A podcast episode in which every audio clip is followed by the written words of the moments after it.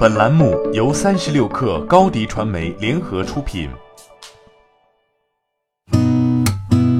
八点一刻，听互联网圈的新鲜事儿。今天是二零一九年四月十九号，星期五。您好，我是金盛。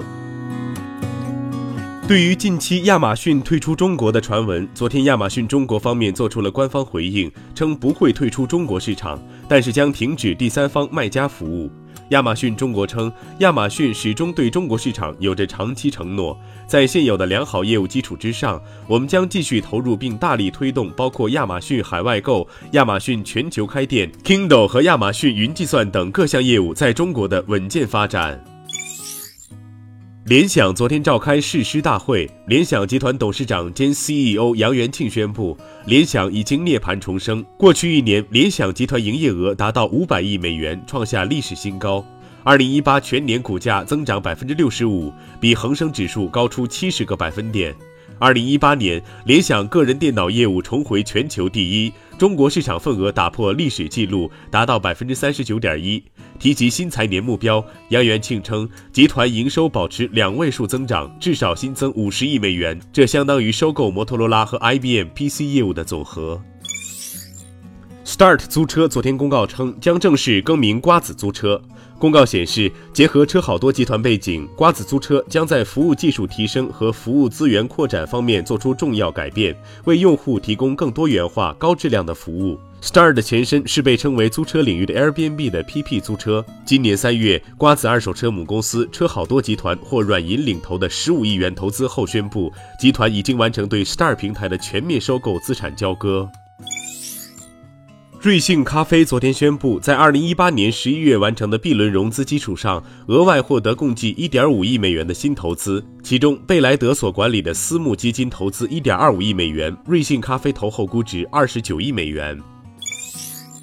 天津市网信办依据《中华人民共和国网络安全法》，就视觉中国网站传播违法有害信息的行为作出行政处罚。经查，视觉中国网站在其发布的多张图片中刊发敏感有害信息标注，违反了《中华人民共和国网络安全法》第四十七条之规定。天津市网信办对网站运营主体汉华易美天津图像技术有限公司作出从重罚款的处罚。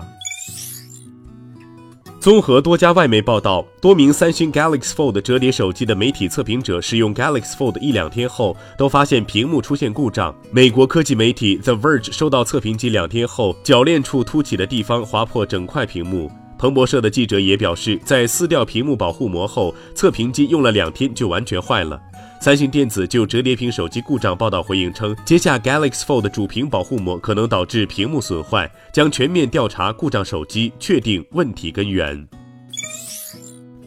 据国外媒体报道，苹果和高通于当地时间周二达成和解。消息人士表示，苹果和高通已就和解细节进行了数周的谈判。在数周前，苹果就要求其设备的代工厂商开始测试高通的 5G 调制解调器芯片。一位直接了解和解协议的消息人士表示，苹果今年想要在新款手机上使用高通芯片为时已晚，但到二零二零年一切敲定之后，苹果将从高通采购用于 iPhone 的调制解调器芯片，其中也包括五 G 调制解调器芯片。